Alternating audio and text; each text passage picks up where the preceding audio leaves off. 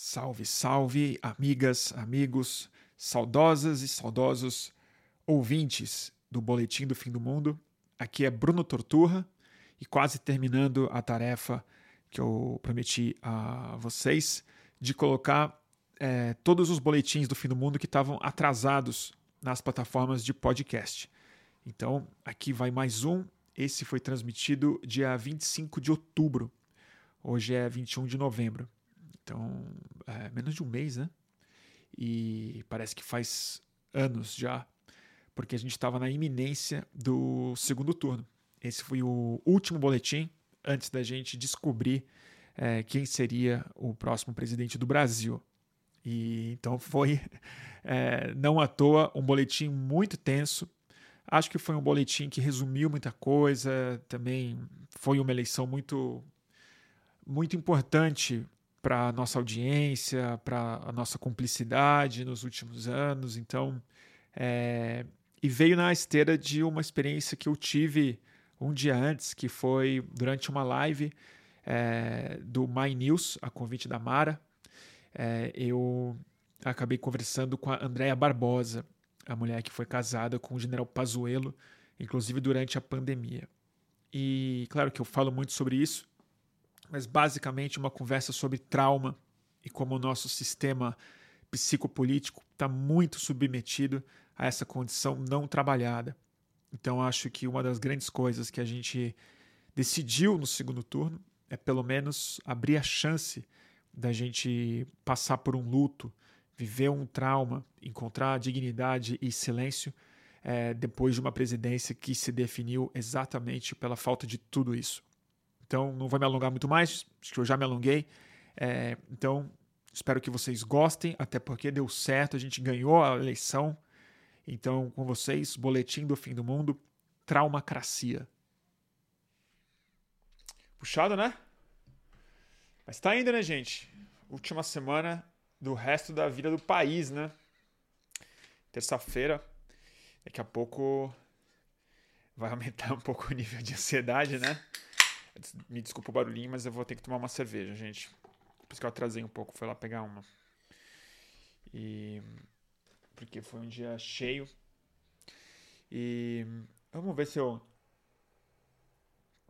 Me oriento aqui hoje. Não, não acho que vai ser um boletim fácil de fazer. Eu tô. Mas ele vai funcionar mais do que como uma teoria, alguma coisa assim, uma ideia para desenvolver, alguma coisa mas como um processo mais de desabafo mesmo de algumas coisas que ficaram vivas na cabeça desde ontem à noite. E para quem não para quem não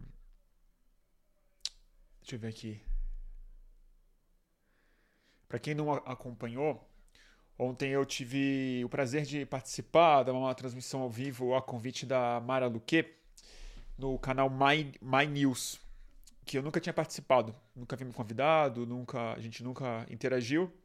Topei o convite na semana passada e com o prazer de conversar com o professor é, João César, com a Mara, com a Cris.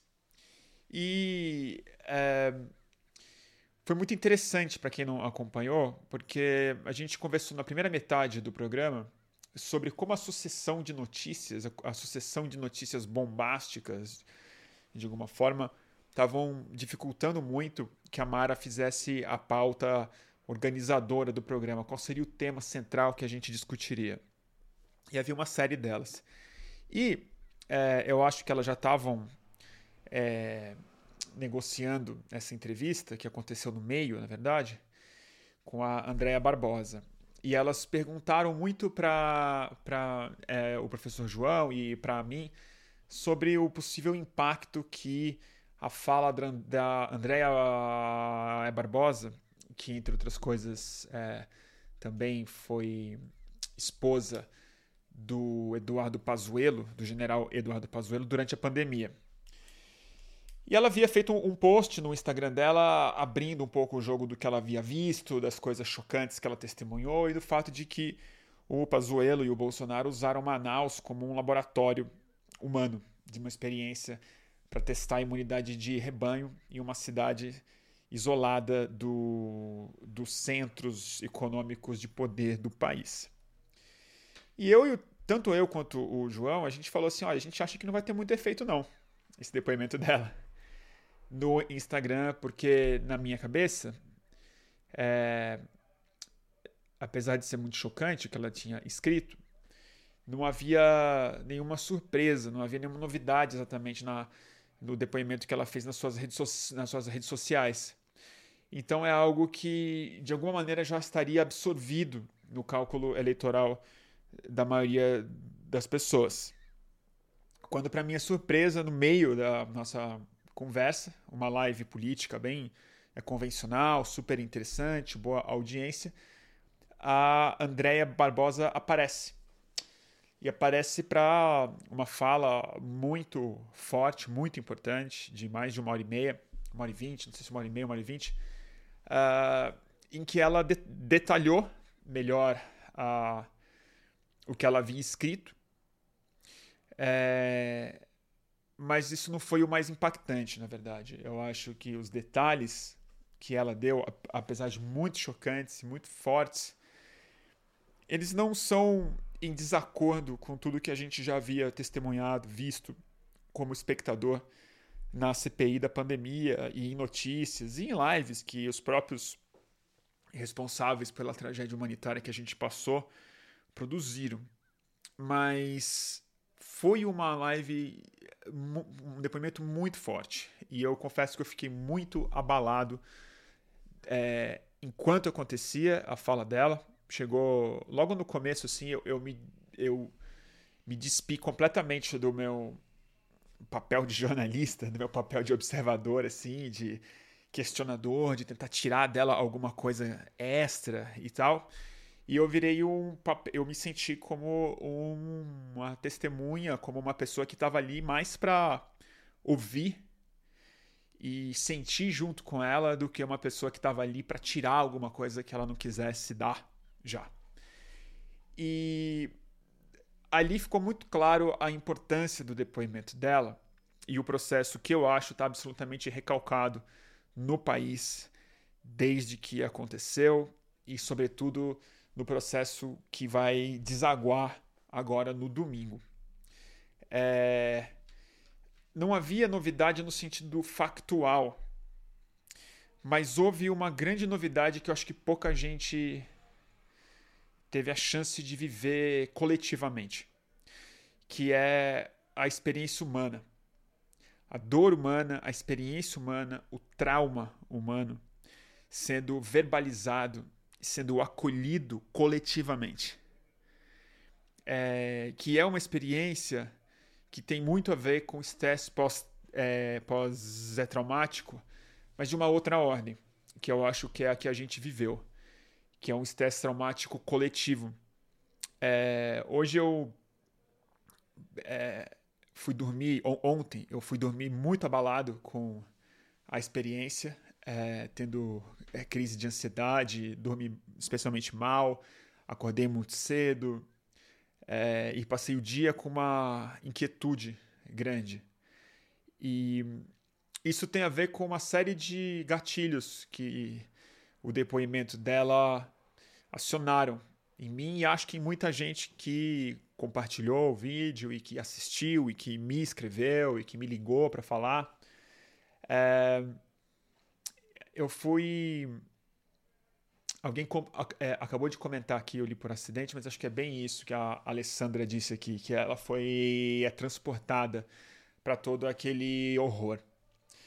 E o fato eu posso falar por mim, mas certamente muitos de vocês nessa audiência aqui, que, que a gente se conhece acho que desde a pandemia, às vezes até antes da pandemia, é, sabe que a gente não fechou os olhos para a pandemia. A gente viveu ela de maneira muito intensa.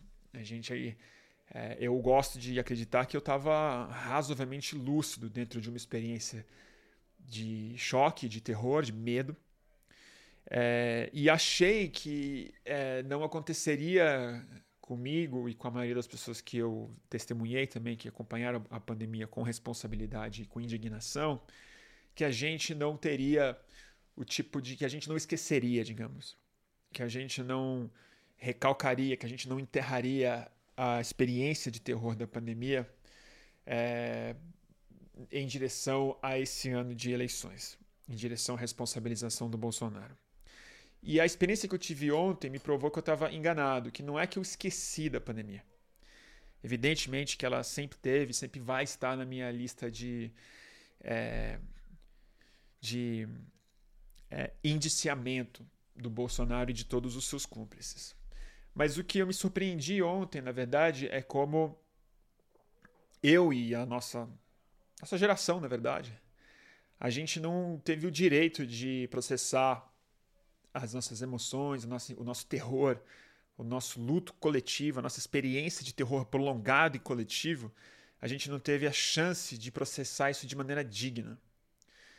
Eu não digo que a gente não foi eh, assim que não seria difícil de qualquer forma, que não seria um trauma de qualquer forma, tendo qualquer tipo de governo em cima da gente. Certamente sim. Né? As, as melhores estimativas que falam é, as, as, que a, se a gente tivesse sido muito responsável no Brasil, né, com um governo responsável, a gente poderia ter poupado mais ou menos mais de 400 mil vidas, né, mais da metade das pessoas ou, ou meio milhão de pessoas. Tem algumas contas que falam em números assim. Se a gente tivesse tido uma política. Então já seria um trauma a gente perder 300 mil pessoas, 400 mil pessoas no país. Mas não é disso que eu estou falando, né? Essa dor a gente pode até colocar ela na conta da, da tragédia biológica, ecológica, pandêmica em si. Mas o que ficou muito evidente no depoimento dela e o fato dela ser uma testemunha ocular, não uma médica simplesmente, não uma familiar simplesmente de uma vítima, e não uma uma jornalista, uma pessoa que viu, né?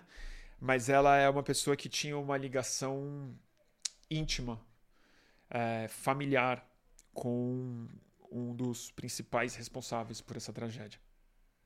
E por um agente militar, público, é, indicado pelo Bolsonaro, eleito agora pelo Rio de Janeiro em votação recorde, é, que será deputado federal e vai seguir na nossa vida pública representando exatamente o que ele já havia feito. E essa experiência, é, que não é uma experiência banal, ela foi expressa exatamente nesse sentido que eu estou tentando explicar aqui, que é ela não disse isso num, num, numa sala de terapia.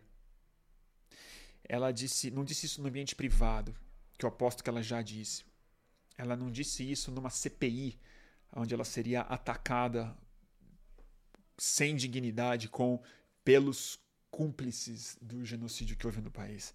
Mas ela fez isso coletivamente, ela fez isso em público para um público, para uma audiência anônima, para um grupo de jornalistas que ela encontrou no Zoom, mas num ambiente que a acolheu e deu escuta a ela, que não quis colocá-la na parede ou não quis tirar proveito dela, mas simplesmente ouviu ela e dividiu com ela a dor. E eu acho que uma das coisas centrais que estão acontecendo nessa eleição que eu acho que define grande parte desse segundo turno, que a gente tem elaborado nos últimos boletins, né? O, quais são as polarizações que estão acontecendo aqui, né? Aliás, alguém perguntou aqui, a Letícia perguntou quem, né? Eu vou ter que repetir, então, é a, é, é a Andrea Barbosa. É, Andrea, ela foi é, casada com o Eduardo Pazuello, o general Eduardo Pazuello, durante a pandemia ela se separou dele durante a pandemia é, porque não aguentou o que ela viveu, viu, testemunhou e foi obrigada e ainda é obrigada a processar como pessoa, como mulher, como mãe, né? E mas tentando voltar ao meu raciocínio, a gente nos últimos boletins a gente tem falado muito sobre isso, né? Quais são as polarizações que que estão em jogo nesse segundo turno, né? que não é democracia e fascismo pura e simplesmente, está longe de ser esquerda e direita pura e simplesmente. A gente fala sobre identidade nacional, sobre o Brasil que tenta se manifestar e o Brasil que tenta reprimir, sobre vida e morte, sobre é, pulsão de morte, uma série de outras coisas, mas existe também na. E eu acho que nesse caso pode ser uma das questões mais centrais dessa eleição, que é a memória versus a repressão da memória. A memória versus a falsificação. E não é a falsificação do fake news, a falsificação como um mecanismo psicológico, individual e coletivo que a gente desenvolve é, como reação a um trauma. A gente precisa criar mecanismos de suportar uma dor que não é, é que em si não é natural, em si não é fácil, em si não, não, não, os mecanismos não estão disponíveis individualmente. Isso que eu quero colocar. Que é o tipo de dor, é o tipo de trauma, é o tipo de, pro, de sofrimento prolongado, de medo prolongado, de estresse, risco prolongado, que ele só é possível de se transformar de dor em memória e em amadurecimento é, se ele for tratado com amparo, com coletividade, com dividir isso com as pessoas, com isso ser verbalizado e a pessoa receber de volta é, do mundo externo o tipo de segurança que ela sentiu, que ela sentiu falta no mundo externo. Quer dizer, quando algo vem de fora, uma pessoa, uma doença, uma tragédia, um trem, uma, um acidente, algo que lhe provoca esse sofrimento, o, o, a forma mais saudável de, de passar por isso depois, pode demorar muito tempo, mas é que a sua relação com o mundo externo ela seja refeita e pacificada em termos de acolhimento, de escuta, de segurança, de amor mesmo, né? E, e foi essa dignidade que nos foi privada ainda mais do que a vacina, né? É, vou lembrar aqui que a gente está. O, o, o, nosso campo, quando indicia o Bolsonaro nos debates, o Lula, ou a campanha do PT, ou a gente mesmo, quando responde Bolsonaro, a gente fala que ele atrasou a vacina. É, ele atrasou mesmo. A gente fala que ele não quis vacinar o povo brasileiro. Ele não quis mesmo. A gente fala que, que ele não se vacinou, que ele fez pouco caso das pessoas. É tudo verdade, mas é a gente nunca lembra, talvez, da coisa que ele realmente não deu. Porque a vacina, a contragosto dele, foi comprada. E o povo acabou se vacinando em várias doses. De maneira errática, irresponsável, negacionista, mentirosa. Mas assim, somos uma população hoje com uma cobertura vacinal decente de Covid-19. A vacina está disponível no posto e ela é grátis. O que não, não nos foi oferecido até hoje é o, o acolhimento e a chance e a dignidade de processar esse trauma é, como sociedade. Eu vou dar um outro episódio que aconteceu esse fim de semana. No domingo, na Paulista Aberta, aqui em São Paulo, uma associação de vítimas de parentes de familiares de, de vítimas fatais da, da Covid-19 foram fazer uma homenagem aos seus entes queridos na Paulista. Foi um mural, não sei de quantos metros, talvez 15 metros, 20 metros no máximo, perto da Fiesp, num, num é, estacionamento, foi feita uma placa memorial e um muro uma placa branca, além da, da placa escrita, e é, membros dessa associação foram homenagear os seus parentes, escrevendo o nome deles, mensagens a essas pessoas, desenhando corações.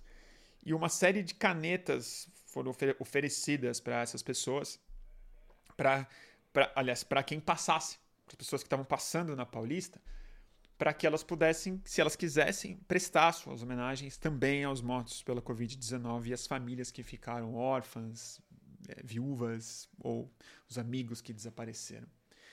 E, e logo no começo, eu fui, naturalmente. É, e, e, logo no começo, assim que começou, começou o evento, assim que as pessoas começaram a desenhar e a escrever, passou um homem, pegou um. um ele viu o que estava acontecendo. Eram poucos nomes escritos ainda, mas já havia a clareza de, do que estava acontecendo ali. E aí ele pegou a caneta e começou a escrever assim: Não esqueceremos, gigante. Ele escreveu maior do que qualquer pessoa. Ele escreveu grande, assim, tentou pichar mesmo, assim, tipo, não esqueceremos do. Porque tudo é sobre memória, né? Então era não, não esqueceremos tal pessoa e tal. Ele falou: não esqueceremos o mensalão, o petrolão, o Lula, Lula ladrão. Começou a escrever grande, assim, o memorial das vítimas. E aí eu fui lá. Aí eu fui falar com ele. Eu fui expulsar ele, na verdade. Eu fui bufando de ódio. E eu falei, eu botei a mão nele e falei: Ó, oh, o senhor não é bem-vindo é, aqui. O senhor, é, é, o senhor pode parar. Isso aqui não é para isso. Isso aqui é para as vítimas de Covid. E uma mulher veio junto. E essa mulher havia perdido, salvo engano, é, um filho para Covid-19. E, e ela pediu, com bem mais educação do, do que eu: Olha, aqui é para os nossos parentes e tal, Covid-19. Aí ele começou a rir da cara. E quanto mais a gente falava para ele ir embora, ele fazia escárnio e aparecia um outro bolsominion e começou a gritar Lula ladrão, PT, mensalão e tal. Começou a rir. E a gente falava assim, são parentes enlutados aqui. E quanto mais a gente falava, mais eles riam. E aí eu foi a, a única vez na minha vida que eu quase parti para violência, assim. Eu, eu, senti algo dentro de mim que não que não, que não é normal. Eu tava eu comecei a olhar para o, cara assim, eu falei, onde é que eu vou dar o primeiro soco? Onde é que eu vou derrubar esse cara? Como é que eu vou começar a bater nele? E aí, felizmente, eu não fiz isso, separaram e eles foram embora xingando. É... E aí eu me afastei, demorou muito tempo para eu me acalmar. E ficou, o evento durou muito, muito tempo e foi ficando muito bonito, muito lindo, porque as pessoas começaram a entender. E as pessoas que passavam começavam a chorar, a ler, a tirar foto, a escrever recado para enfermeiro, para os seus parentes, para algum tio. Eu comecei a conversar com essas pessoas, a imprensa apareceu. Começou a haver um tipo de comoção que não é. que foi muito singela muito local. Mas ela foi muito profunda, porque ela não era uma estatística. A gente não estava falando de 680 mil mortos. A gente estava falando do tio Henrique, né? Do filho Rogério, da filha Maria, do amigo, do, do enfermeiro. Aí chegou uma mulher, essa hora não aguentei, comecei a chorar. Ela veio com uma com um pano rasgado, assim, com o emblema do SAMU rasgado e, e pendurou e escreveu embaixo do negócio assim uma homenagem aos colegas dela que se foram. Ela também era do SAMU. Das pessoas que ficaram por meses fazendo resgate, muita gente morreu antes da vacina chegar. E essa dimensão não estatística, a dimensão humana, o nome das pessoas e a possibilidade de ver as pessoas e abraçar e compartilhar essas pessoas, esse processo a gente conseguiu produzir assim na Paulista, um, num domingo, né? Em algum que num editorial do Jornal Nacional, é um processo que ele ele está recalcado na sociedade. E mesmo naquela situação profundamente acolhedora, positiva, eu não consegui me livrar do da raiva que eu estava sentindo do cara que veio poluir o, o mural logo no começo. E aí, lá pelas tantas, eu vi, a gente achou uma outra inscrição, no meio de centenas, assim, alguém achou um espaço para escrever o maior possível, assim, que pena que o Lula não morreu de Covid. Estava escrito lá no meio.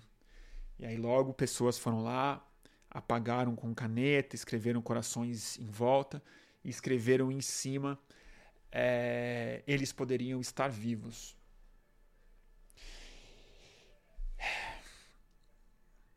E aí, assim.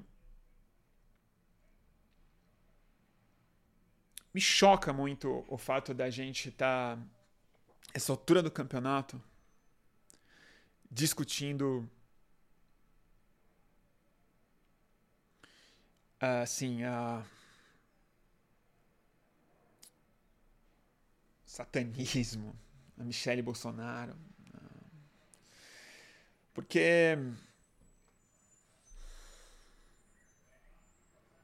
não havia outro plebiscito para ser feito nessa eleição do que é, escorraçar o Bolsonaro e toda a quadrilha dele pelo sequestro é, físico e psicológico que ele fez no país. O Bolsonaro, ele por dois anos durante a pandemia, enquanto a pandemia ainda estava comendo solta, ainda tá, né? Mas assim, ainda tá, matando gente às pilhas. E eles estavam usando o país de laboratório, as pessoas mais pobres, como laboratório humano, nazismo mesmo, coisa que Mengele fazia, só que um Mengele assim. É, é, sarcástico, né? perverso e, e, pequeno e tal. É, ele foi esse cara que pichou o muro singelo de algumas famílias. Ele ficou produzindo isso na nossa vida, na nossa cabeça e tirando da gente a possibilidade de processar é, uma dor impensável. E, e aí, para falar de trauma um pouco, né, eu. Desculpa o barulho, gente, mas assim, além do botiquim, agora tem um, tem um caminhão. Eu fico muito desconcentrado quando tem barulho.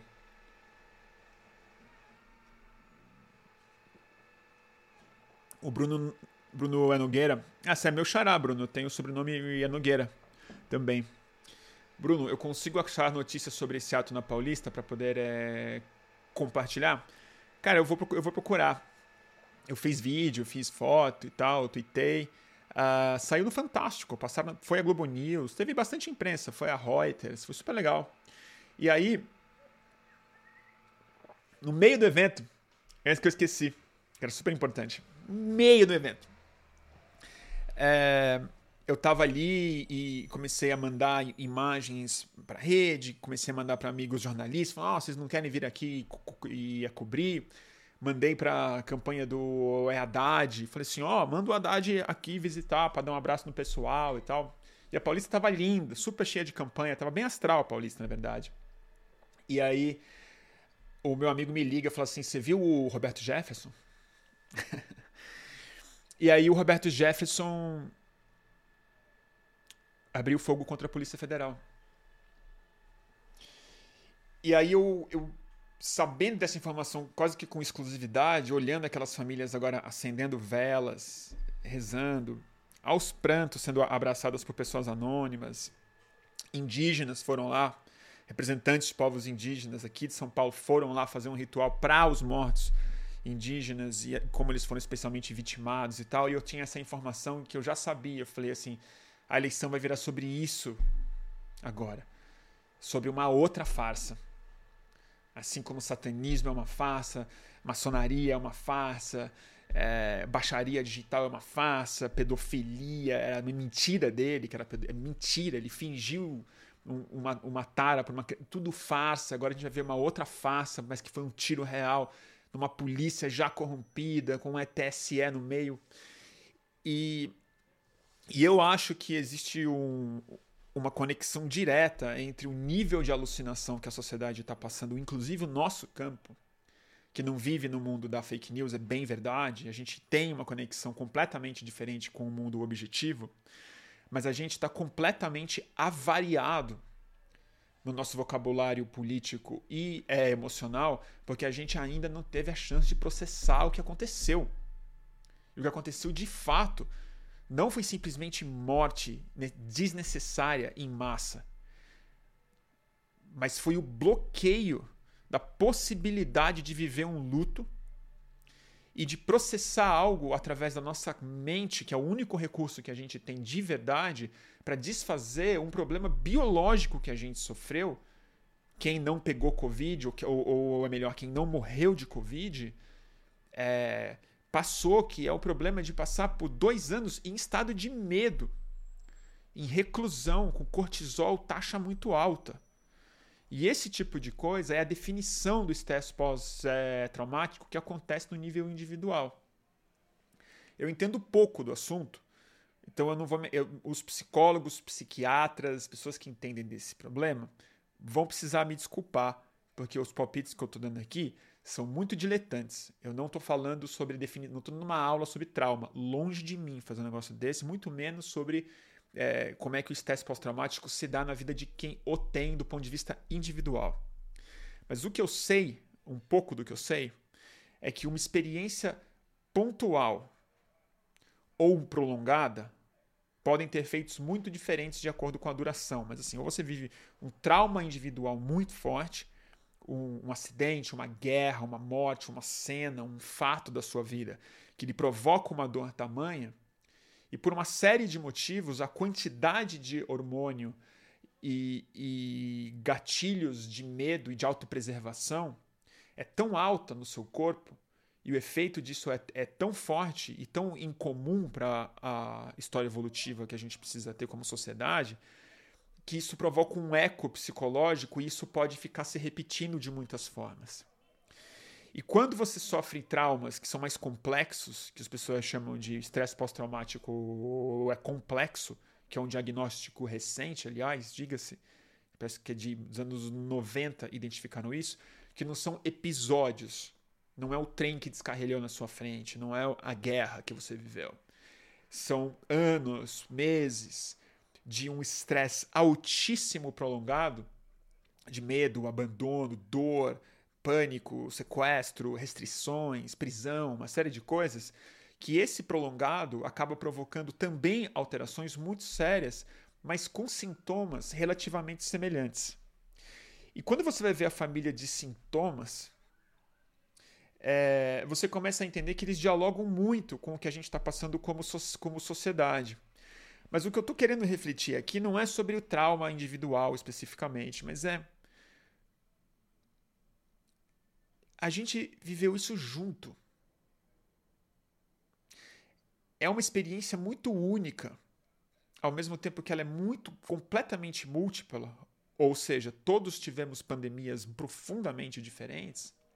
Mas como sociedade, de maneira múltipla, infinitamente múltipla, a gente viveu isso junto, no mesmo período, com o mesmo pânico, sobre o mesmo desrespeito, sobre o mesmo sequestro, sobre a mesma impossibilidade de viver isso de maneira digna, de maneira humana, de maneira coletiva. A gente teve que ser rachado além do nosso medo físico, que foi prolongado com cortisol, com péssimas noites de sono, com sensação de insegurança, a gente foi sequestrado e viveu uma pandemia que essa todo mundo pegou, que foi uma pandemia na cognição, que foi uma doença cognitiva que todo mundo passou, porque a gente tinha instalado algo que era contagiante não pelo ar, pelas palavras que o presidente proferiu e que a sua base acéfala, cruel, fascista, nojenta, entendeu? Ia pra rua buzinar, ia rede mentir, ia contaminar as pessoas de a propósito. E outras pessoas que são mais vítimas ainda, ingênuas, que acreditaram que o presidente estava falando a verdade, morreram na, na nossa frente. E esse trauma que a gente discute individualmente é muito estudado hoje. Porque a gente tem uma psiquiatria, muito por causa das experiências militares é, americanas, diga-se de passagem, mas que nos últimos 10, 15 anos, por conta das guerras do Iraque, da explosão de suicídio que houve naquele país, começaram a pesquisar de maneira muito séria tratamentos e, e hipóteses e falar sobre estresse pós-traumático como uma mazela social, mas que, que é de responsabilidade da sociedade cuidar dos indivíduos que sofreram esses traumas, em geral em sacrifício à própria, so à própria sociedade, na ideia de que o exército, enfim, é um monte de herói, blá blá blá, isso é outro assunto. Mas eu não consegui achar muito literatura, muita gente é, elaborando o sentido coletivo disso, e mais importante, o sentido político disso. Porque isso, na verdade, ele é um trauma no indivíduo mas ele é, sobretudo, um trauma no cidadão, que é diferente da minha pessoa física. O meu cidadão não é o meu CPF exatamente, não é minha pessoa jurídica. Né? Não é o meu, o, o meu não, sou, não é o é contribuinte, mas é em grande medida o ser social que a gente, que eu sou e o brasileiro que eu sou, o eleitor que eu sou. Como é que eu processo essa situação como país, como ser humano, como ser social? E, e, eu acho que esse trauma coletivo ele está provocando sintomas muito parecidos com o estresse pós-traumático dos indivíduos. Eu tomei nota aqui de alguma. Eu fui ver. É, que é. Eu fui ver aqui os sintomas principais que se dá em estresse pós-traumático simples e é complexo, essas coisas todas. Olha só. É, são sensações que se dão no trauma e que depois se prolongam e de duas formas. Né? Mas assim, os sintomas estão aqui. Que é nada, você a sensação de que nada é seguro mais. A sensação de que o mundo externo lhe é ameaçador. Você nunca relaxa. Não existe mais é, paz física e psicológica para que você simplesmente se desconecte. Isso está profundamente ligado com o número um. Número três, sono ruim questionável. Outras pessoas podem não estar tá, podem estar tá dormindo bem, mas vamos discutir isso daqui. É uma autoimagem em é conflito, uma autoimagem ruim. É, você tem uma série de, so, de sociofobias que podem desenvolver, rejeição a pessoas e tal. Isso pegando de manualzinho, tá? É, mudança de temperamento e raiva. Explosões de raiva violência, né? E um sintoma muito importante, a paranoia. A paranoia. É, a tendência ou as fantasias é, suicidas. É, tem, já não consigo nem ler a minha própria letra. Isolamento e tal. E, não é que a coisa bate seguramente, né? Não estou dando o manual do que a gente está passando aqui. Mas o que eu queria argumentar é que é, se o segundo turno tem esse caráter de memória reprimida. Quem está reprimindo a memória de verdade não é exatamente o nosso campo. A gente ainda leva a pandemia a sério. A gente ainda fala dela. A gente não teve essa chance, essa capacidade de processar junto com a Andrea, junto com os familiares, junto com as nossas famílias. Não teve a dignidade de poder viver isso como sociedade. Isso era sim papel do presidente da República, porque ele, bem ou mal, tem de todas as disfunções possíveis, mas tem o papel de ser o representante da coletividade, inclusive de quem não o elegeu. É a função principal dessa, desse cargo desgraçado aí. Mas sem me prolongar muito, porque estou ficando já eu com raiva, o bolsonarismo, o eleitor do Bolsonaro e o mesmo, o eleitor não do Bolsonaro, mas um eleitor médio, que está fazendo outras contas na cabeça, que não põe a pandemia no centro da questão dessa eleição daqui, do que aconteceu nesse país, que não foi uma pandemia simplesmente, né? É o que a gente está tentando elaborar o que aconteceu aqui. ele, tá, ele, ele foi obrigado a reprimir essa memória. Ele foi obrigado, pelos mecanismos de suportar, pelos mecanismos automáticos, humanos e coletivos de lidar com essa situação, a gente precisa se virar. E o jeito que a gente se vira é recalcar essas coisas e os sintomas vão surgir e vão surgir no corpo coletivo, porque foi no corpo coletivo que essa violência foi cometida, sobretudo. Porque foi no corpo coletivo, é no corpo coletivo, na linguagem coletiva, na mente coletiva, nas identidades coletivas que essa coisa precisa se, se arrumar. E o que, que o bolsonarismo virou? Que já era, mas depois da pandemia ele precisa se radicalizar. Ele precisa virar um fenômeno de, de estresse pós-traumático também, além de fascista. E que é o seguinte: um, nada é seguro. A ideia de que o país está sob um risco existencial de perder o quê?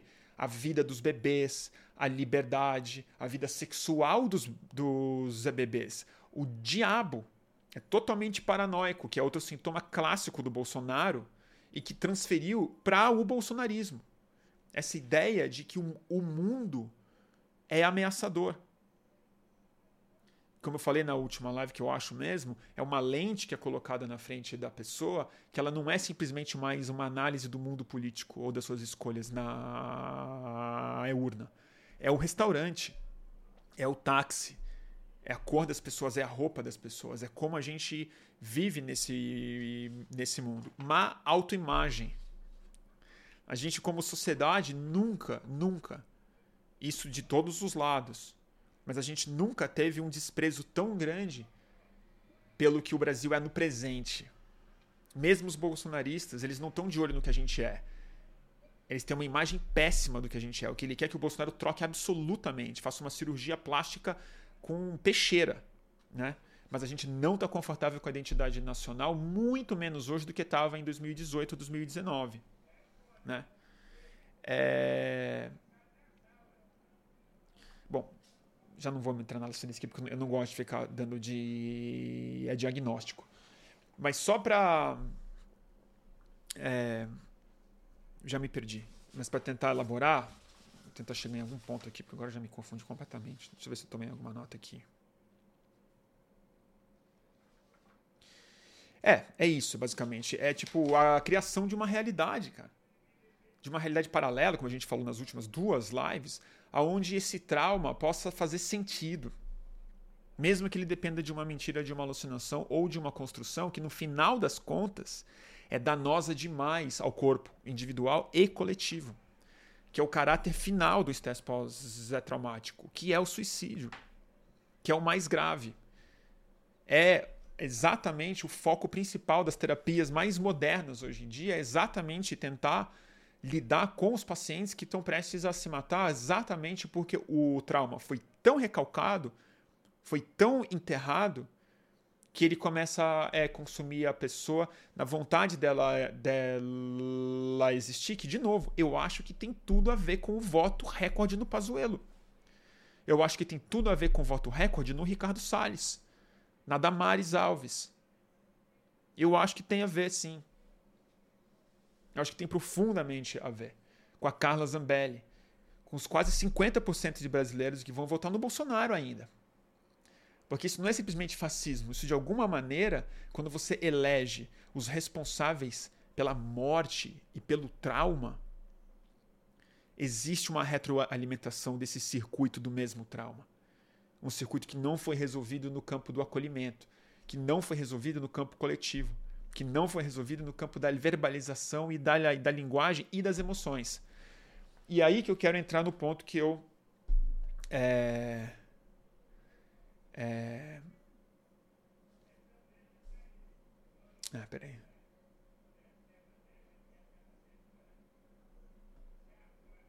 Deixa eu resolver aqui. Tem gado, né? Desculpa aí, gente, não consegui achar. Mas é. Falar sobre o, o, o assunto que eu realmente gosto de falar. Né? Que é. Experiências psicodélicas. É, minha hoje já meio longa carreira de live stream, né, de fazer transmissões ao, ao, vivo, lives, ela começou em 2011 YouTube não fazia live, não tinha um aplicativo que fazia, que era o TwitchCam. É, dois anos antes da Mídia Ninja. É, era para falar sobre psicodélico toda, toda segunda-feira. E naquela época, no meu grande otimismo, é, no meu grande otimismo, so, seguinte, me fala quem é o gado que aí eu apago ele. Aqui a gente se, porque eu não gosto quando vocês ficam per, perturbados com gado. Deve ser esse serial lover aqui né? Pronto. Já resolvi. Tá bom? Vamos lá. Quando eu fazia essas essas lives era por um otimismo muito grande que eu guardava naquela época de que os psicodélicos, ainda guardo, mas com mais ressalvas hoje em dia.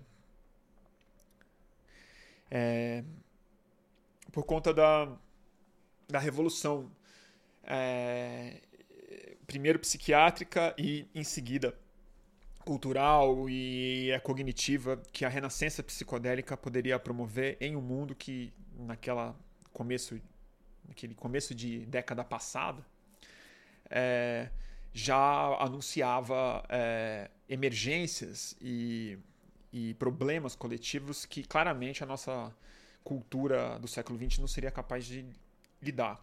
E havia na minha cabeça, ainda há uma conexão profunda entre o pós-guerra da, da Segunda Guerra Mundial, a emergência dos psicodélicos nos anos 50 e 60, a sua repressão e a sua volta agora no, no momento de é encruzilhada talvez mais decisiva do que aquela foi. E estava é, começando ali os primeiros ensaios e conversas muito incipientes ainda sobre o uso de MDMA ou êxtase. Mas o MDMA é, é metileno dioximetilamfetamina, MDMA, para é, o uso em veteranos de guerra americanos com é, grau de estresse pós-traumático muito alto. E eu tive a sorte, grande sorte como repórter, de é, anos antes de começar a fazer live, em 2008, 2009, ter sido parte dos, dos estudos experimentais, não de, não de trauma, porque eu não sou uma pessoa diagnosticada, mas é, dos estudos de, de, de segurança química e, e, de escaneamento cerebral, com alguns psicodélicos, entre eles MDMA. E havia naquele, naquela época uma esperança muito grande de que hoje, em 2022, a gente estaria com o MDMA legalizado para uso é, terapêutico em, em amplo espectro digamos. Não é em larga escala, porque não é uma escala industrial, mas é o tipo de medicina, assim como os cogumelos, o LSD, a ayahuasca, a mescalina e por aí vai, ketamina também, que poderiam ser utilizados para uma série de questões psicológicas, psíquicas, psiquiátricas, exatamente porque eles não são fármacos que regulam neurotransmissão. Eles são é, compostos químicos que permitem com que a consciência funcione de uma forma diferente na sua autoanálise. Por isso o nome psicodélico. Por isso que psicodélico não é simplesmente psicoativo. Psicodélico é a mente se manifestando, psicodelos, formas da própria mente, um jeito da mente se olhar no espelho com uma ferramenta com maior capacidade analítica, como um telescópio, como um microscópio, como um radar. Esse é o sentido é, transcendental e científico e material, material não materialista, mas assim, o, sentido objetivo, melhor falando, da experiência psicodélica. Corta para 2022, a gente ainda não legalizou o MDMA no mundo. O Brasil está longe disso por conta do, do, fascismo que tomou conta do país e da burrice do país. É, apesar da gente ter muita gente que estuda e está fazendo estudos maravilhosos aqui. Mas nos Estados Unidos hoje, eles já estão correndo com a fase 3, que é a última fase para aprovação final do FDA para que isso vire tratamento prescrito por médicos legalmente nos Estados Unidos para qualquer pessoa que precise desse tipo de, de, de é, tratamento. Ainda não de amplo espectro, mas para trauma, para estresse pós-traumático, isso já está colocado. E qual é a questão mais interessante? A questão mais interessante é a seguinte: eles fizeram isso com soldados no começo. E o começo foi exatamente com pacientes muito graves de estresse pós-traumático, que não eram simplesmente os pacientes que estavam pensando em suicídio, eram os pacientes que já haviam tentado suicídio. Era o fim da linha. Gente que não conseguia sair da cama, comer, se ia relacionar, não dormia, pesadelo. A pessoa tem medo de ir para a cama por causa do pesadelo que ela vai ter. E olha que coisa o, depois de poucas sessões, às vezes duas, três sessões, às vezes uma sessão, com o psicólogo, com a explicação, é, 60, eu tomei a nota aqui, em estudos duplo cego, amplos, com três fases, depois de muitos anos testando, 67% das pessoas mais graves de estresse pós-traumático, 67%, dois meses depois, não eram mais portadoras dessa desse é transtorno. 67%. Dois terços. Nenhum remédio, nenhuma terapia foi capaz de produzir isso. E qual é o segredo? O segredo não é tomar êxtase. Né? Não é um calmante. É o contrário disso. E o que, que ele faz? O que, que, qual é a melhor hipótese que os neurocientistas que estudam essa questão há muitos anos têm?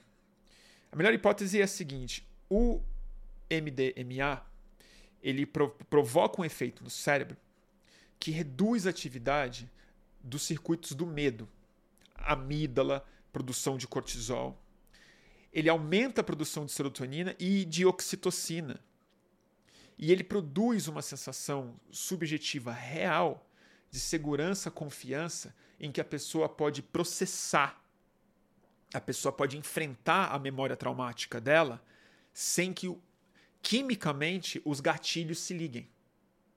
Sem que a gente tenha, sem que a pessoa tenha a experiência de se afastar novamente, de lidar com aquela memória no campo da linguagem e de emoções positivas, de ressignificar aquilo não como algo positivo, porque nunca vai ser, mas como algo que pode ser colocado em paz dentro da própria cabeça.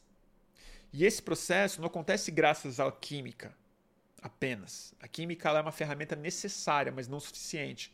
Porque a questão aqui é a pessoa ter entendimento do que tem que acontecer, é ter compreensão de que ela sofre de um trauma, que o trauma tem uma posição dentro da mente dela, dentro da biografia dela, e ela cria uma relação de confiança com uma terceira pessoa, com o terapeuta, para que ele possa verbalizar, chorar, sofrer em condições de elaborar na linguagem esse luto, essa dor e parar de ter pesadelo e parar de querer se matar. Isso está acontecendo hoje a gente não vai conseguir oferecer MDMA para a sociedade brasileira, nem é desejável que isso seja feito assim. Porque são centenas de milhões de pessoas vivendo o mesmo trauma por quatro, por dois, quatro anos, três anos, gente que perdeu gente para sempre e que foi obrigado a encarar a gente com escárnio, tanto no Palácio do Planalto quanto na esquina da Avenida Paulista, rindo da pessoa que perdeu o filho, na cara dela. O que, que a gente precisa? A gente precisa tomar uma decisão no domingo que vem de desligar o circuito do medo. A gente está precisando desligar a amígdala nacional, que tem nome e sobrenome. É o Jair Bolsonaro e é a corja armada que ele armou para deixar todo mundo em sentido de alerta, com cortisol e sem a chance de ter a dignidade de conseguir processar o nosso sofrimento em paz. O que a gente precisa é de oxitocina política, para já. E nesse sentido, a linguagem que o Lula tem utilizado, com todos os defeitos que ela possa ter no ponto de vista da tática e da, e, e da estratégia, no sentido do trauma, é a linguagem correta. É a linguagem do cuidado, do acolhimento, da pacificação e da capacidade da é, gente, sem negar o passado, olhar para frente. A minha questão agora, que eu acho um, um desafio absurdo, porque a gente, traumatizado coletivamente, não conseguiu produzir nem como é campo, é como é que nos próximos dias a gente traz a pandemia de volta, não como um trauma, não como algo que as pessoas querem fugir de escutar, mas com a chance de processar isso coletivamente através das experiências reais e individuais e não estatísticas. Não através do atraso da vacina, não através dos 680 mil pessoas, os 480 mil que podiam estar vivas se tivesse atrasado dois meses, 45 dias, não podia isso aqui. Não. É sim, da perda, do medo que a gente sofreu, da conexão que foi possível fazer. Eu estou falando do meu ponto de vista individual, mas que eu testemunhei ontem, dentro e fora de mim, com o depoimento que a Andrea, ex-mulher, desculpa falar assim dela, tá? É assim, a mulher que foi casada com o Pazuello, né? Ela não é Ismael Pazuello, ela é Andréa Barbosa, uma pessoa maravilhosa, digna, uma grande brasileira, diga-se de passagem, muito corajosa, entendeu? Mas a experiência que a gente passou junto ontem e a experiência breve, pequena, que eu consegui passar na Paulista nesse domingo. Porque uma tarefa fundamental para ganhar essa eleição é exatamente a memória ganhar do recalque, a memória ganhar do ressentimento, encarar essa memória de frente, chorar ela de, de verdade, não de raiva, né?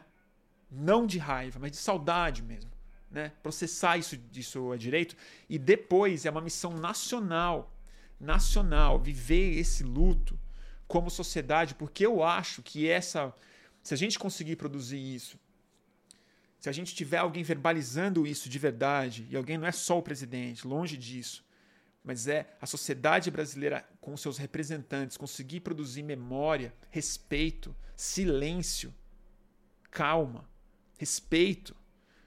Talvez os números do Bolsonaro caiam rápido, porque certamente uma parte significativa do eleitorado dele Não tô falando que a maioria do eleitorado dele, que a maioria do eleitorado dele pode ser escrota de verdade. Pode não ser simplesmente traumatizado, pode ser gente ruim de verdade. Eu acho que é até. Mas uma parte significativa que pode ser decisiva para esses caras nunca mais elegerem senador do, no país, entendeu? Eleger Ricardo Salles e Damares por aí, pode passar por essas pessoas que ainda estão votando no Bolsonaro por trauma, por estar tá repetindo, por estar tá numa síndrome de Estocolmo aqui, poder tirar esse peso de dentro de si e ver isso sendo, sendo verbalizado por outras pessoas. Eu torço por isso. Fiquei nervoso, né?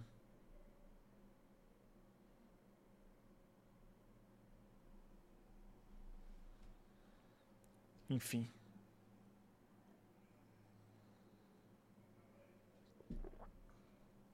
Ave Maria.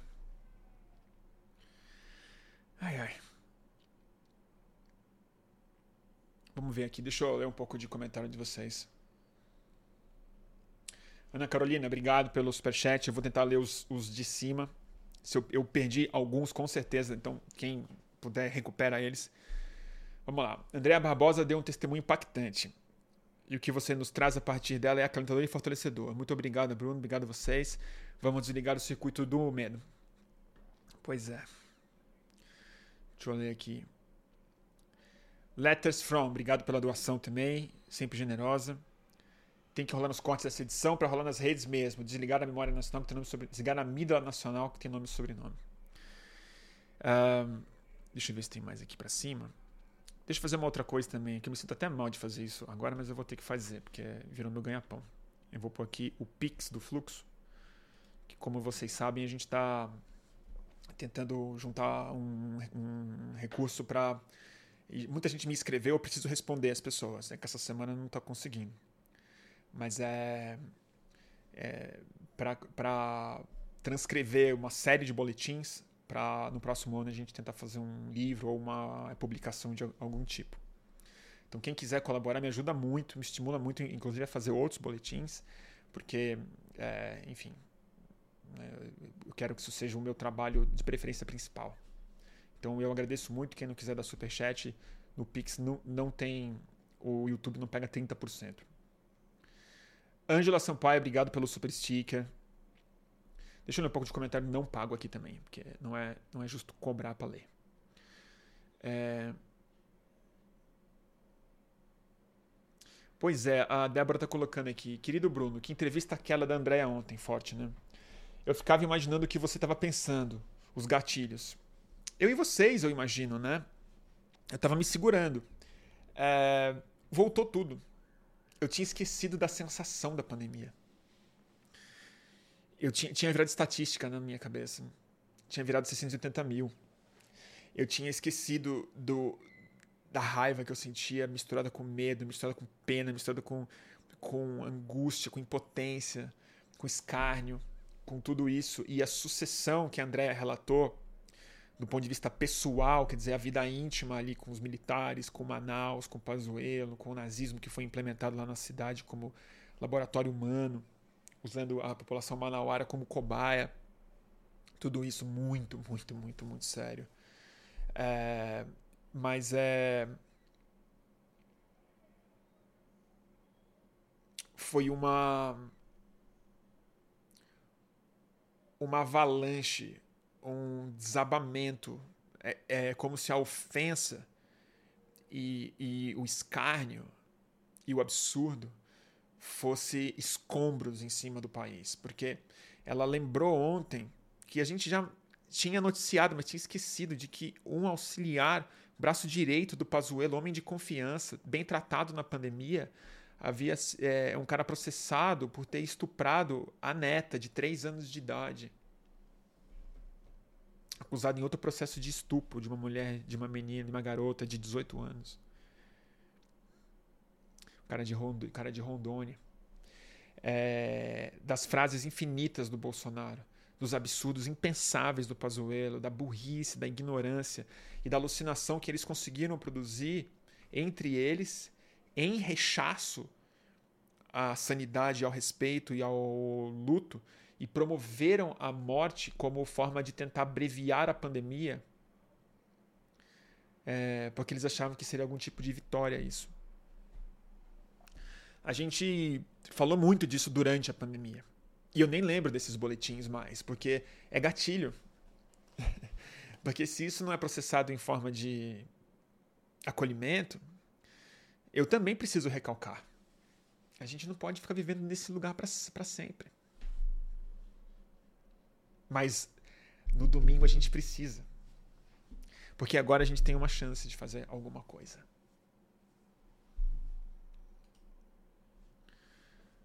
É, que entrevista é essa? O João está perguntando. É, é, é, ruim o boletim, porque agora tem bem mais gente do que tinha no começo, é bom falar, né? É, ontem eu tive uma conversa no My News com pessoas maravilhosas na primeira metade, e depois, sem eu saber, entrou a Andrea Barbosa, que deu um depoimento muito forte, porque ela foi casada com Eduardo Pazuello, o general Pazuello, durante a pandemia. E o depoimento dela me provocou a fazer essa, essa transmissão hoje aqui.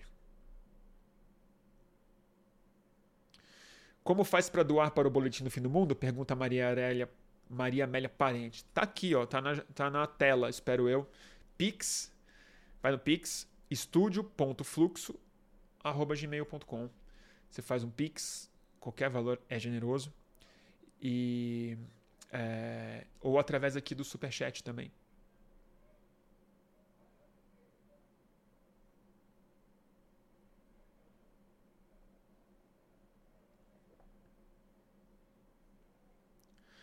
Murilo Martins, o trauma fica evidente nesse segundo turno. Estamos confiantes com o segundo turno, mas estamos meio catatônicos, sem muita sem muito disparo real de esperança palpável. É muito louco. É. Estresse, eleitoral pós-traumático. Eu estou defendendo isso, isso daí. Wallinson Lins. Obrigado pelo superchat, Wallinson. Fez uma pergunta importante aqui. Vocês também começaram a tomar remédio para dormir após a pandemia? É assustador o tanto de gente, principalmente nós da área da saúde, que agora só dorme com Zolpidem. Pois é. Eu comecei a tomar remédio para dormir na pandemia. Eu tomei ansiolítico, tomei remédio para dormir, tomei hipnótico, tomei antidepressivo. Hoje eu não tomo mais. Eu consegui. É, consegui melhorar. Consegui melhorar. Consegui melhorar. E, e, evidentemente que teve muito a ver com, com, com amor. Né? É, com acolhimento, com amor. Mas consegui melhorar. Não foi fácil. E ainda não é. Ainda, ainda não é. Tudo isso para dizer que eu não é, processei a pandemia. Eu não sou a mesma pessoa. É, eu estou mais positivo do que eu era em muitos sentidos, estou mais vivo do que eu era em muitos sentidos, mas eu não estou melhor. Assim, é no, é, disso. Da toxicidade que eu senti, da somatização que eu vivi. Do gatilho que eu ainda sinto quando eu vejo a cara do, do Bolsonaro, do Pazuello, de qualquer um dos vermes que estavam naquela situação. E eu não consigo nem imaginar é, vocês da área da saúde. O meu respeito é, é, é impensável por vocês. Não consigo imaginar uma pessoa lúcida da área da saúde que enfrentou essa pandemia e. E é isso, né, cara? Os caras iam buzinar na frente do hospital, né, pessoal? Lembra? Lembra que o Bolsonaro falava para as pessoas invadirem UTI para provar que era mentira? Lembra disso? A gente não lembra, né? Porque a gente não quer lembrar. Porque dói lembrar. Porque dá raiva lembrar. Porque a gente foi esfregar isso na nossa cara enquanto a gente estava passando por doses altas de cortisol produzida pelo nosso próprio corpo, de medo de pegar o vírus, de medo que nossos parentes peguem os vírus. Ou pegaram. A gente ficou com medo que eles morressem, às vezes morreram. Então, para mim, é o fim da picada. Fim da picada. Que o Roberto Jefferson derruba o Bolsonaro e a pandemia não. Alguém está surpreso com o Roberto Jefferson?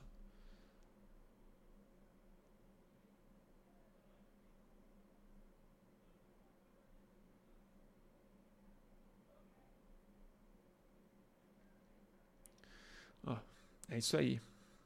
Tem muita gente falando aqui sobre os casos, né? Pessoais. E é isso que aconteceu com a Andréia ontem, que aconteceu no memorial na Paulista. Aliás, esse memorial, sabe o que aconteceu hoje nesse memorial? Sabe o que aconteceu hoje? Tiraram. Tiraram. Arrancaram o muro cheio de homenagem às vítimas da Covid. Não está mais lá. Tiraram o painel branco. Tiraram a placa que estava lá. Arrancaram.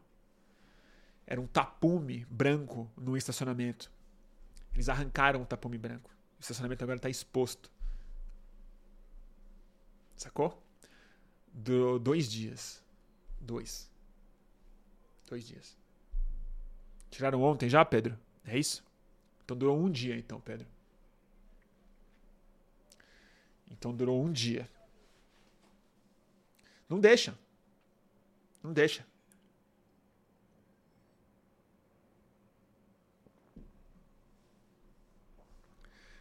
Complicado, né?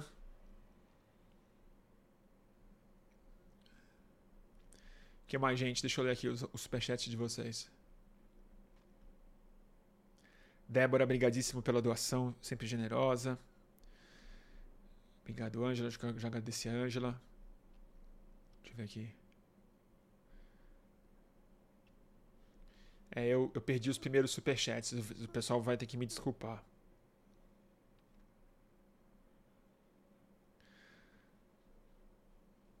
Telecomando perguntou uma coisa. Ah, não, não vou ler sua pergunta, não. Não posso. Depois a gente conversa sobre isso. Depois. Agora não. Deixa eu ver.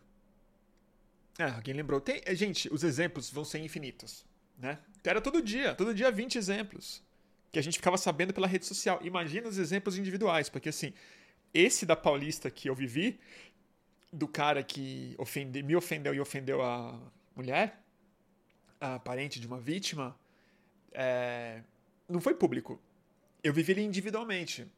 Então a gente viveu vários coletivos e infinitos individuais de escárnio, de desrespeito, de absurdo.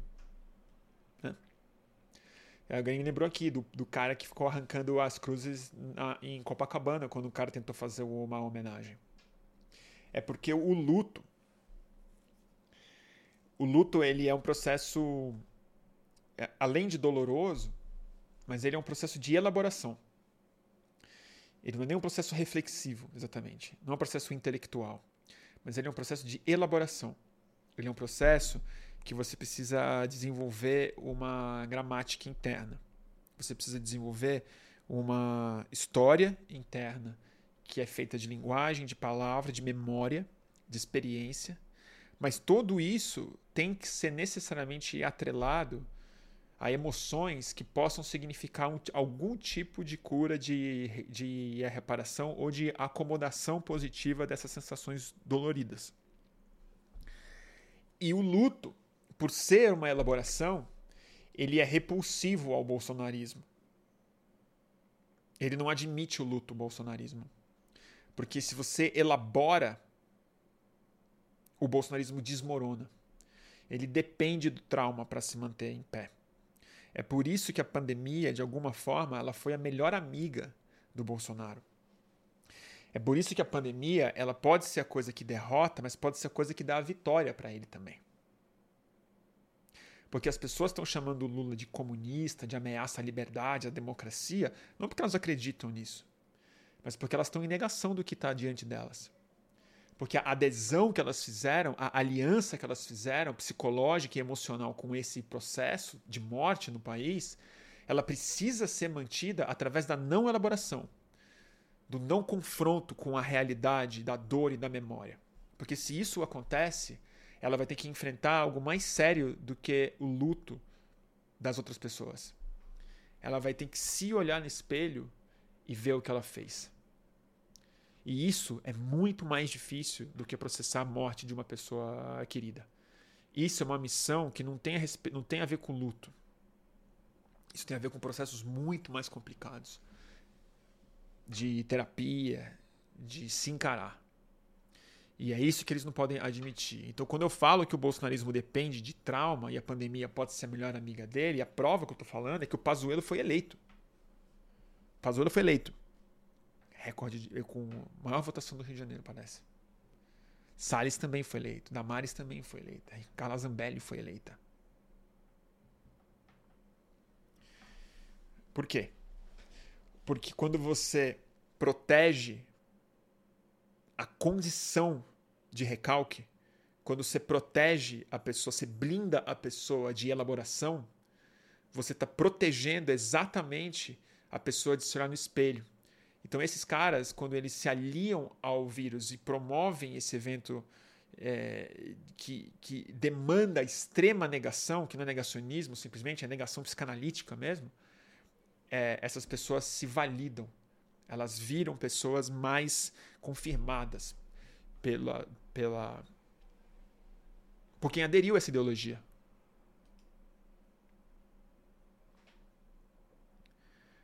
Tem alguém fazendo uma pergunta aqui que eu não sei nem se é piada. Estarei equivocado de votar nulo? Com certeza tá. eu não sei quem foi, mas eu vi passando aqui. É o Natan, né? Natan, é isso? Natan, te perguntou, tá equivocado? Tá muito equivocado. Muito equivocado. Luiz, obrigado pela doação, Luiz. Sempre generosa. Eu não uso remédio, mas estou na força do ódio e revolta quase sempre. Compartilho da raiva que Jefferson seja fator para derrotar Bozo. Que seja. Que seja. Que seja o fator. Se for isso, eu aceito. mas eu estou propondo só que a gente pense junto, né? Lembra da CPI? a gente esqueceu da CPI, cara.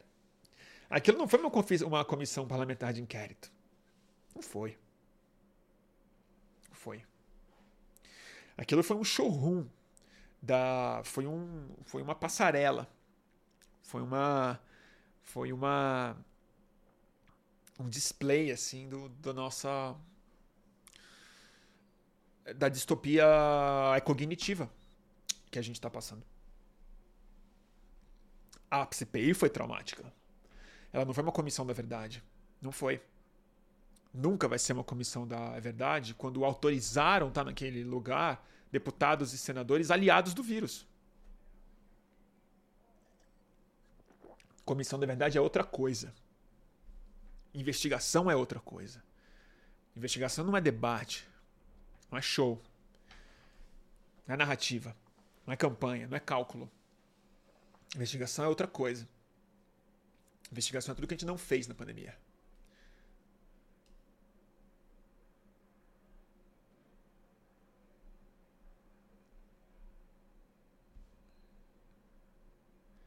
Vamos ver aqui. André, obrigado pela doação. André Arruda. É, Gabriela, obrigado pela doação também. Um pingo para agradecer pela companhia, que dá um pouco de sanidade no caos. Obrigado a você, Gabriela, pela companhia também. Alexandra Ferreira, obrigado, Alexandra. Eu me achava saudável antes. Hoje eu não consigo ter vida social. Me sinto esquisita, me incomodo com os abraços, não sei onde pôr as mãos. Pois é. Eu acho que eu passei um pouco dessa fase eu senti isso muito quando eu comecei a liberar um pouco mais a minha vida social, mas depois que eu tive Covid, eu confesso que eu relaxei bastante. Assim, eu já não. E, e, é louco, porque esses dias eu tive que usar máscara, porque eu fui no hospital. E aí eu preferi botar máscara. Não é nem por causa de Covid, é por causa de gripe, virose, coisa que tá no, ponto-socorro. E, e quando eu botei a máscara, foi um puta gatilho. Eu me senti, tipo, preso, assim. Eu, eu falei, caralho, me, veio, me voltou um monte de coisa. É uma, uma fase que eu não quero voltar. E é compreensível isso. É compreensível.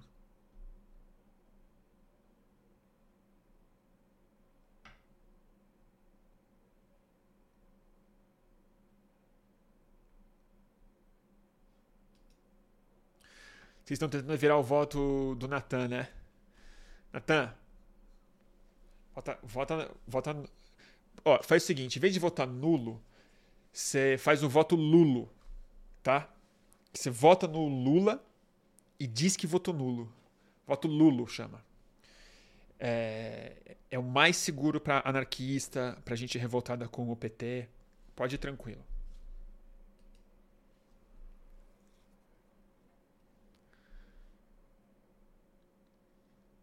Felipe Mo. Mas, Bruno, essa falta de memória é também pelo hiperestímulo de infos ininterrupto. Total. É um grande componente, não tem a menor dúvida disso. Não tenho a menor dúvida disso. Peraí que estão me mandando umas mensagens aqui. É... Vamos votar Lulo?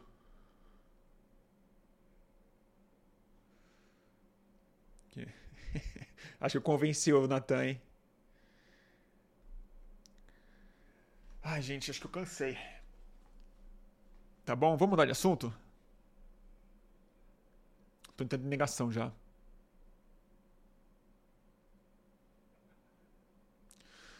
O Kamal Couto está fazendo uma pergunta boa aqui. Você acha possível viabilizar no pós-eleição os museus da Covid, tipo um por estado, memórias do que se foram? Isso eu acredito que ajude a, a população a processar. Eu acho que sim, acho que todo tipo de memorial, de museu, de, de experiência e tal, mas ela tem que ser feita com uma delicadeza, porque acho que porque a gente está vivendo sob o Bolsonaro, toda a produção memorial que eu tenho visto da Covid, ela tem sido, em geral, uma denúncia muito forte. E é natural que seja assim, porque por enquanto a gente é vítima mesmo. O, cara, o, o sequestrador ainda está na casa. Sacou? Tipo, o foco viral ainda existe como pessoa física, ele está ali. E ele está nos ofendendo em várias camadas ainda. E continua ofendendo. Quando isso passar, quando a gente tiver a chance de ter um presidente oxitocina no país, a gente vai ter a chance de produzir memoriais, processos de rituais, inclusive, processos de encontro, de fala, de escuta, de construção, de memória, melhor falando, é, em que não vai ser simplesmente uma cronologia, mas uma forma de estabelecer silêncio e respeito e, e dignidade.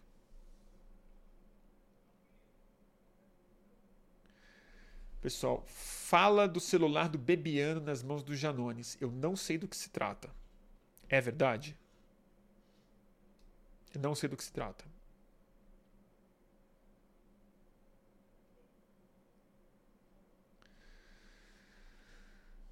Tá bom?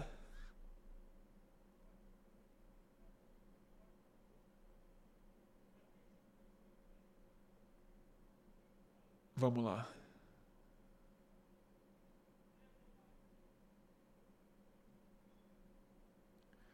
Tá bom, gente?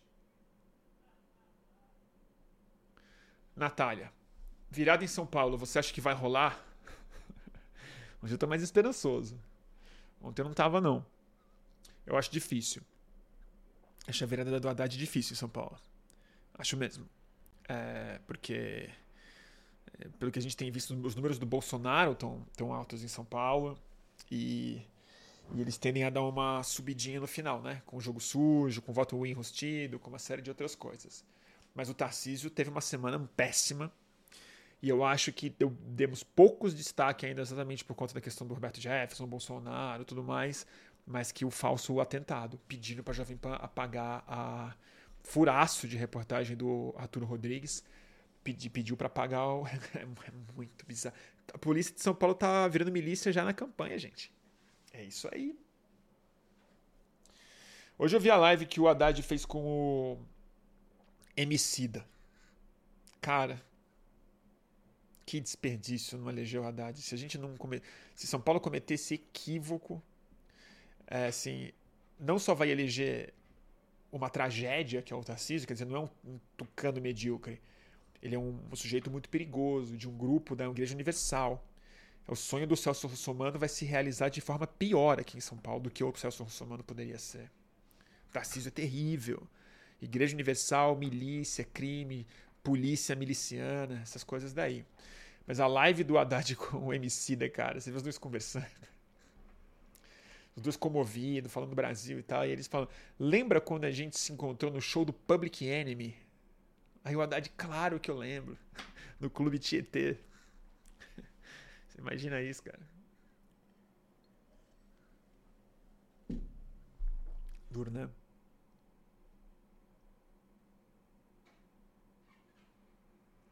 Fala de Ciro Gomes, de Johnny Martins. Será que ele vai dar apoio de última hora ou continuar na Ego Trip? Ciro Gomes tá, tá, tá mal, coitado. Tá precisando de tratamento, precisando de terapia. Ele, ele e a turma boa dele lá com o pessoal. Eu fiz um calmo, um calmo urgente na semana passada, no final eu fiz claramente uma piada. Falei assim: se a gente perder, vocês sabem de quem é a culpa. Do Ciro Gomes, quá, quá, quá, com o Gregório e com a Alessandra, porque nós três tivemos uma grande treta do Greg News com o Ciro Gomes. Os caras não fizeram um recorte de um segundo da, daquilo ali e estão me tacando o, o terror e usando como campanha para voto nulo, gente. Uns moleque assim, cirista, cara, ainda estão nessa, fazendo campanha pelo voto nulo. Não dá, gente. Falando do PND. A galera viajou. Ciro tá. O Ciro. Assim, gente, vamos falar da Tebet, né? Ciro Gomes é um. Ciro Gomes é um. Coitado do Ciro Gomes, cara. Falta de terapia mesmo. Não agora, há 30 anos. Agora é tarde. Agora é só terapia psicodélica pro Ciro Gomes. Não é MDMA, não. Porque o Ciro Gomes não tá precisando de confiança. O Ciro Gomes está precisando de uma peia. O Ciro Gomes está precisando tomar uma ayahuasca, ver a sumiruna, a sumiruna engole ele, ele vai para o sistema digestivo cósmico, é processado lá, entendeu? É expelido pela outra ponta da sumiruna, acorda e fala: Meu Deus do céu, onde é que eu tô? Planeta, planeta Terra. Aí, talvez o Ciro possa voltar para a cena política. Enquanto isso não acontecer, eu tô com o Cid Gomes, que hoje fez o L, postou o Lula. O Ciro Gomes está precisando de uma peia bem feita. Porque bad trips são muito importantes para quem é psiconauta mesmo. Quem gosta de experiência psicodélica sabe que a bad trip é importante.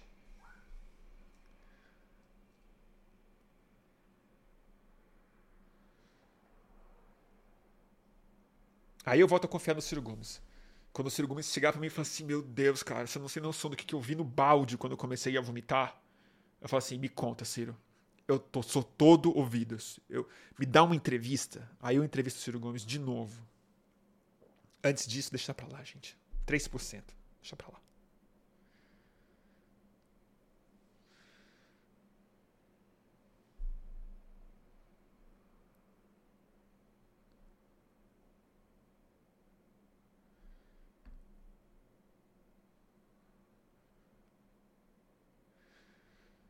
Ai, ai. Tá bom, gente?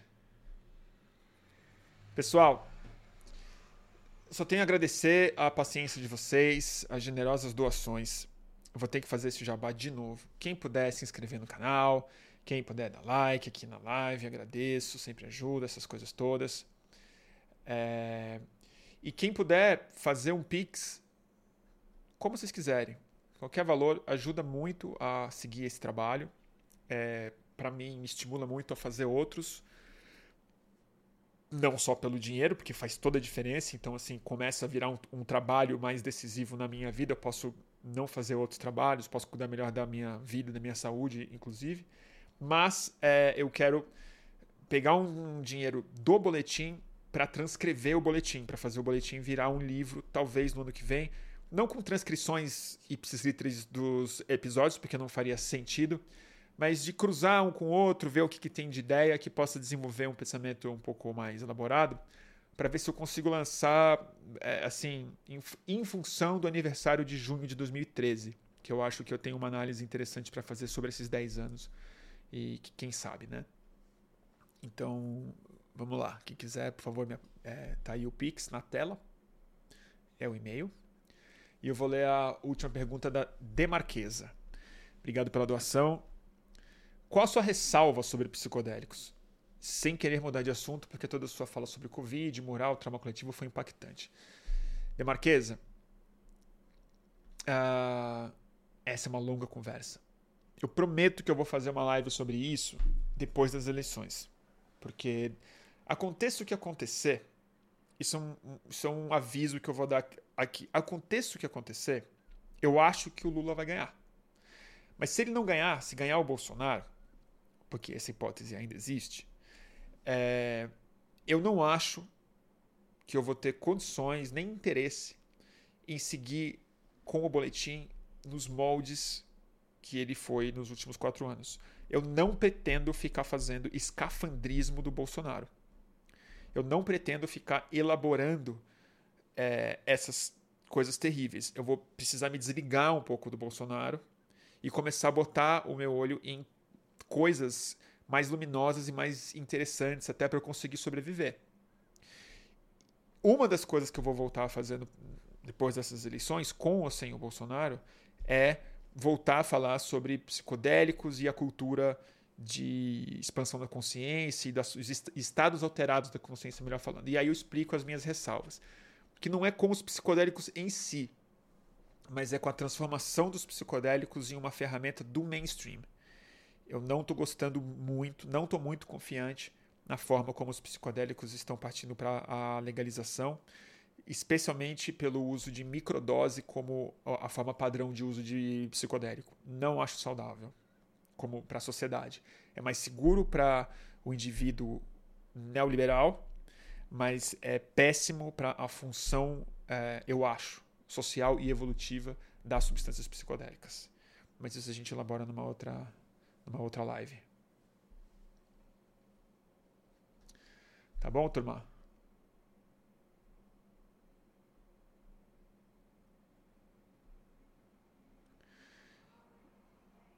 Então é isso aí, turma.